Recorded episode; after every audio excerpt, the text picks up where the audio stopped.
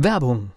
Was passiert, wenn der Chef oder die Chefin eine Auszeit nimmt und die Angestellten auf sich allein gestellt sind? Christian Pukelsheim und Michael Habekorst beschreiben in ihrem Buch Radikal weg die Herausforderungen für Unternehmer und Mitarbeiter, welche Vorbereitung notwendig ist und worauf unbedingt zu achten ist bei einer Auszeit. Radikal weg, wenn der Chef ein Jahr Auszeit nimmt und das Unternehmen dennoch funktioniert. Erschienen im Mentoren Media Verlag www.mentoren-verlag.de der Unternehmer Academy Podcast. Wir machen aus Menschen mit Know-how Unternehmer mit Erfolg. Heute ein spannendes Thema. Ich habe das gerade wieder hier äh, im Lokalradio-Business in, in Mainz gehabt. Wir haben gerade eine Oberbürgermeisterwahl laufen und was man so sagt und auf was man aufpassen soll. Und wir gehen da gleich auf ein ganz spezielles Thema ein.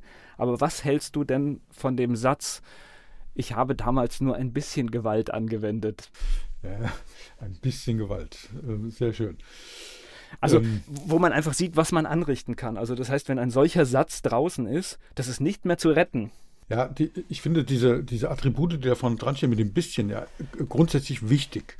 Äh, am Ende des Tages verändern die aber nicht äh, die Wahrnehmung. Das heißt, es, ist, es wird deutlich, ein bisschen äh, also, also Hintergrund, intensiv. Ich, ich, ich mag es gerade, weil, weil es hört sich jetzt so schlimm an. Also Hintergrund war, das war ein Fußballgänger, der oft im Stadion war und, äh, und auch zu den sogenannten Ultras gehört hat und die schlagen sich halt manchmal nach den Spielen. Ja, und ich, ich, ich bin kein Fußballfan, ich kann das nicht beurteilen, ist für mich eine eigene Welt. Ich finde es merkwürdig, diesen Kontext, aber warum ich mit diesem Beispiel äh, eigentlich gestartet bin, oder nicht nur eigentlich, sondern gestartet bin, ist, dass wir aufpassen müssen, was wir täglich sagen. Und ich finde, gerade wenn du in einem, jeder von uns ist in, ist, ist in der Öffentlichkeit, auch als Unternehmer bist du ständig in der Öffentlichkeit. Und ich finde, man darf sich zurechtlegen, was sage ich. Also wie gesagt, ich bin mit dem Wort bisschen, ich finde es doch recht gut, weil es, äh, ich liebe diese, diese kleinen Worte, die das Gesagte nochmal spezifizieren. Der Haken an der, äh, der große, große, große Haken an dieser Sache ist, dass das einzige Wort, was im Gedächtnis bleibt und was wirklich groß wird, auch wenn ich da vorher ein bisschen hinstelle, das Wort Gewalt ist. Genau, ja? das, das und, ist das, was ich zum ähm, Ausdruck bringen wollte. Es äh, hätte zum Beispiel, also ich, ich ordne es auch gleich richtig ein, also ich als Kommunikationsmensch hätte gesagt, okay, wir haben dieses Problem in deiner Geschichte und die kannst du auch nicht wegschreiben, ja, wenn das so war. Das heißt, da muss man vorbereitet sein und dann hätte die Aussage sein können, ja, ich habe damals einiges nicht richtig gemacht. Mhm. Richtig. Genau. Ja. Ähm, und ich habe daraus gelernt und genau, ähm, das, das, das sind jetzt dann, da sind wir schon im, im äh, fortgeschrittenen Stadium.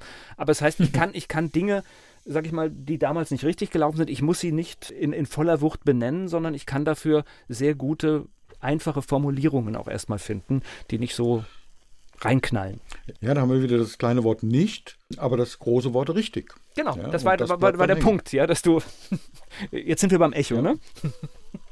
Genau, das, ähm, ich würde so, so äh, diese Podcast-Folge mit der Überschrift versehen, das Echo der Sprache. Ja? Und das, das ist im Verkauf, in allen möglichen, in der Politik, in allen Richtungen ist das extrem wichtig, das Echo der Sprache. Und das kann man sich leicht herleiten. Also nehmen wir mal einen Satz, das werden, du hast einen Kauf gemacht und dann äh, lernen ja die Verkäufer immer, es gibt sowas wie Kaufreue und um dem vorwegzubeugen, gibt es dann irgendwelche klugen Sätze, die man so hinten dran sagt. Ja? Also man könnte zum Beispiel sagen, das war eine tolle Entscheidung. Das siehst du übrigens auch, wenn du eine äh, Bedienungsanleitung liest. Ja? Du kaufst irgendwo was online, äh, kriegst es zugeschickt, machst die Bedienungsanleitung auf. Der erste Satz ist, Sie haben ein tolles Produkt gekauft, herzlichen Glückwunsch. So, damit fängt das an. Fühlt man sich äh, erstmal gut, ja, ne? Das finde ich erstmal gut. Es ist eigentlich eigentlich ist das ja ein überflüssiger Satz, ja, weil ich, ich habe es ja gekauft, weil ich glaube, dass es ein gutes Produkt ist. Aber es ist eben diese Bestätigung, die wir brauchen. Ja. Wir sind unsicher, was steht jetzt da, ist es wirklich gut? So diese ersten Zweifel. Und jetzt werden diese Zweifel weggenommen. Jawohl, es war eine hervorragende Entscheidung, dieses tolle Produkt zu kaufen. Ah, dann bin ich beruhigt. Prima, ja. So, und äh, in dem Zusammenhang lernen Verkäufer, okay, das müssen wir machen oder das sollten wir machen. Müssen nicht, aber was sollten wir machen? Das hilft. Und dann sagen die, okay, wir müssen irgendwas sagen und du hast jetzt irgendwas gekauft, ja. Und dann sagt der Verkäufer zu dir, das werden sie auf keinen Fall bereuen. Oh. oh, oh. ja. Und es ist ja positiv gemeint. Und das, ich glaube, das ist eindeutig. In der Sprache ist das eindeutig positiv gemeint. Und mit Echo der Sprache meine ich folgendes. Das, und das kann man sich leicht herleiten. Und deswegen ist wie so eine Art Eselsbrücke, was wir jetzt heute hier machen. Wenn ich, wenn ich diesen Satz auseinandernehme mit dem Echo der Sprache, dann, dann klingt der plötzlich so. Das werden Sie nicht bereuen. Bereuen, bereuen, bereuen, bereuen, bereuen. Das ist hängt. Das ist das ja. Das ist das Echo, äh, was dann übrig bleibt. Das ist wie wenn, ähm, wie heißt der Bürgermeister von, von Wesel? Ja? Esel. Ja, so. Das war also dieses, haben wir in der Schulzeit früher so erzählt. Wie heißt der Oberbürgermeister von Wesel? Esel, Esel. So, genau das ist dieses Prinzip. Und das war halt ein kleiner Kindergag, ja, mit dem Wesel und Esel. Aber hier ist es ja viel schlimmer, weil das Wort bereuen, das wird ja gar nicht verändert. Das bleibt bei bereuen, bereuen, bereuen. Ja? Oder Gewalt, Gewalt, Gewalt. Ja? Und darauf zu achten, auf diese Sprache zu achten. Wir haben schon, du hast es richtig gesagt, schon relativ oft über unsere Sprache gesprochen, gesprochen, ja, über die Sprache geredet und gesprochen. Es ist aber wirklich wichtig, sich da bewusst zu sein, achtsam zu sein. Wir sagen nichts zufällig, ja. Ich merke das immer wieder und ich glaube, bei uns beiden klappt das ganz gut wenn du irgendwas sagst, ach ja, wir sagen das ja nicht mehr und dann wird es von Mal zu Mal besser. Also mir rutscht das auch immer wieder raus. Äh, letzte Woche auch wieder, wie heißt meine äh, Internetadresse? Mentoren-verlag.de und, und nicht mentoren-verlag.de oder Göller Bindestrich Mentoring und nicht Minus, weil das Minus ist negativ. Wir ziehen etwas ab, weil wir das äh, irgendwie nicht haben wollen. Das ist, äh, ich will dieses negative Wort nicht haben. Können also ich, ich habe das, hab, hab das mit ganz vielen Worten. Also man merkt es oft. Ich sage manchmal eigentlich und dann korrigiere ich mich sofort, weil ich möchte eigentlich gar nicht sagen. so, mhm. weil es ist eine Einschränkung. Das heißt, äh, du, du machst mit so vielen Sachen selbst deine Aussage vorher kaputt, ja. Und deswegen wirklich darauf achten. Und was hatten wir vorhin im Vorgespräch? Hatte ich irgendwie wieder Militärsprache benutzt? Auch das versuche ich zu vermeiden. Ja, ja, genau. Ähm, da, da war, darf ich sagen, um was ja, es ging? Mit, mit, die, mit, die, mit die Menschen, die uns zuhören, äh, wirklich wissen, worauf wir da Wert legen und wie wichtig das ist. Du hast gesagt, das ist nicht kriegsentscheidend. Und das ist auch positiv gemeint. Ne?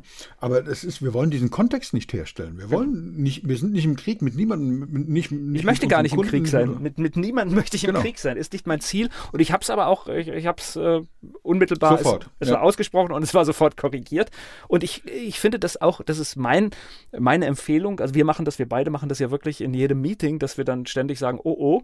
Und äh, es führt dann dazu, dass die Sprache, ja, ich sage, besser wird. Besser wird nach und nach. Es ist absolut okay, ich glaube, dass man da wirklich sagen kann, ich, mir passiert das nie wieder. Nein, mir passiert es auch, dass ich im Eifer des Gefechts sage. Genau, ähm, wieder das Gefecht, ne? ja, genau. Ja, danke. Und, und das ist etwas, erstmal, äh, das dann äh, selbst zu merken und zu korrigieren, ist eine Sache. Aber was extrem wertvoll ist, suchen Sie sich einen Partner. Egal wer das ist, in, in einem kleinen Netzwerk, eine Peer-Group, eine Masterclass, so wie ich das mit, mit, mit dir, Volker, mache, dass wir uns gegenseitig darauf hinweisen können können. Ich habe es jetzt eben nicht gemerkt, es war keine Absicht. Naja, weil es eine Redewendung ist, ist. Es ist eine Redewendung, die ist im Sprachgebrauch drin. Das heißt aber ja nicht, dass wir es benutzen müssen. Sprache ist etwas Lebendiges und wir dürfen das natürlich verändern und wir sollen es verändern. Genau. Ja, und ähm, das ist die, diese Kleinigkeiten. Ähm, ich sag mal, wenn wir wirklich winzig kleine Worte, auf, wenn wir auf alles achten, was wir dort sagen, dann kriegen ähm, Worte eine Bedeutung, die extrem wichtig sind. Ich sage mal ein Beispiel. Dieses Wort aber. Das ist eines der schlimmsten Worte, die wir in der deutschen Sprache haben. Weil wir lernen ja zum Beispiel, dass gelobt werden soll. Ja, gehen wir mal ganz früh in unsere Kindheit zurück. Äh, Volker, du bist ein toller Junge, aber dein Zimmer hast du nicht aufgeräumt. Ja. Ja, was bleibt dann übrig? Fühlst du dich dann gut, weil du ein toller Junge bist? Oder egal wie, wie ja, also äh, deine, äh, deine, äh, deine, Klassenarbeit, die du jetzt hier zurückgebracht hast, die zwei, die du da geschrieben hast, das ist klasse.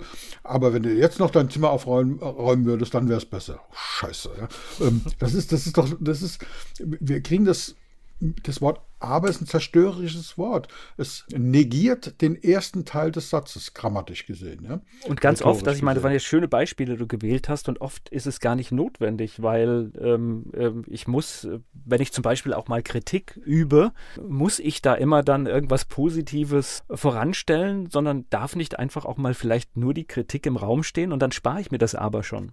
Entweder das, aber manchmal aber. aber, ne? Lustig, genau. Ja.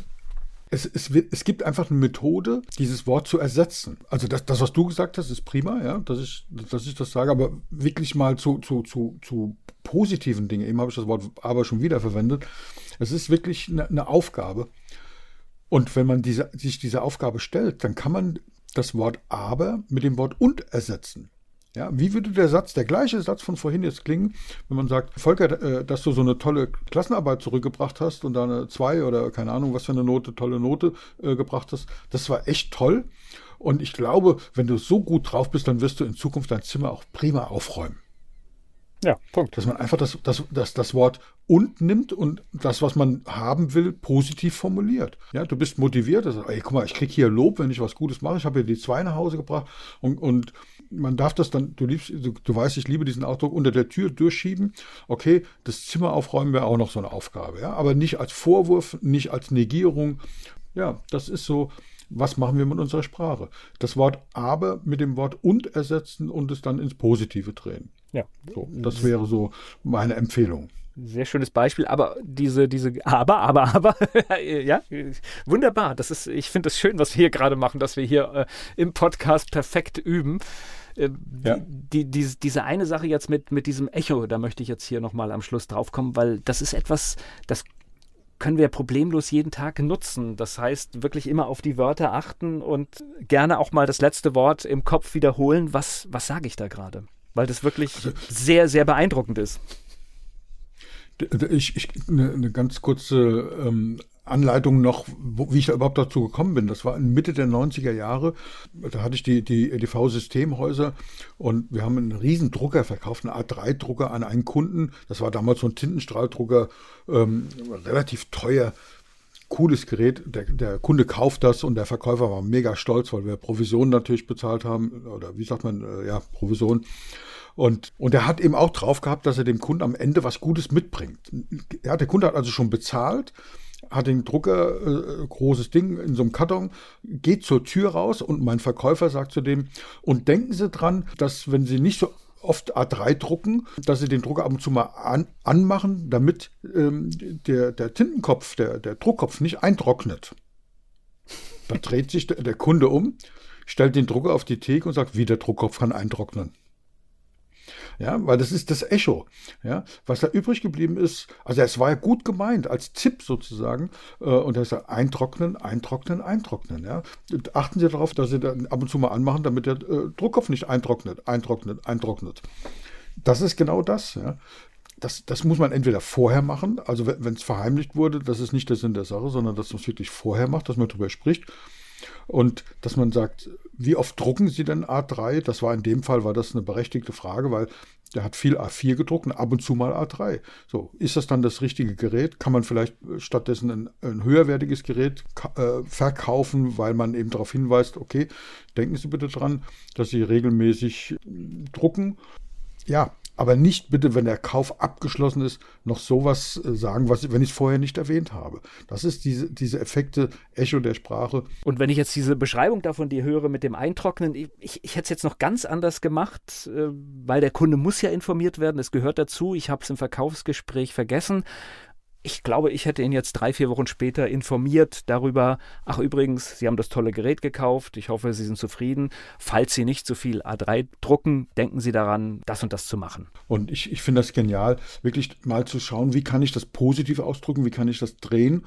Und wenn man das zu Ende denkt und weitermacht, ähm, was ist denn, wenn ich da draußen ein Produkt entwickle? Dass man sagt, wir kommen hier alle vier Wochen, machen einen kleinen Service, drucken, reinigen den Druckkopf und so weiter, dass ihr auch wirklich immer zu jeder Zeit äh, drucken könnt, dass das Gerät betriebsbereit ist für, für einen wirklich einen geringen Betrag.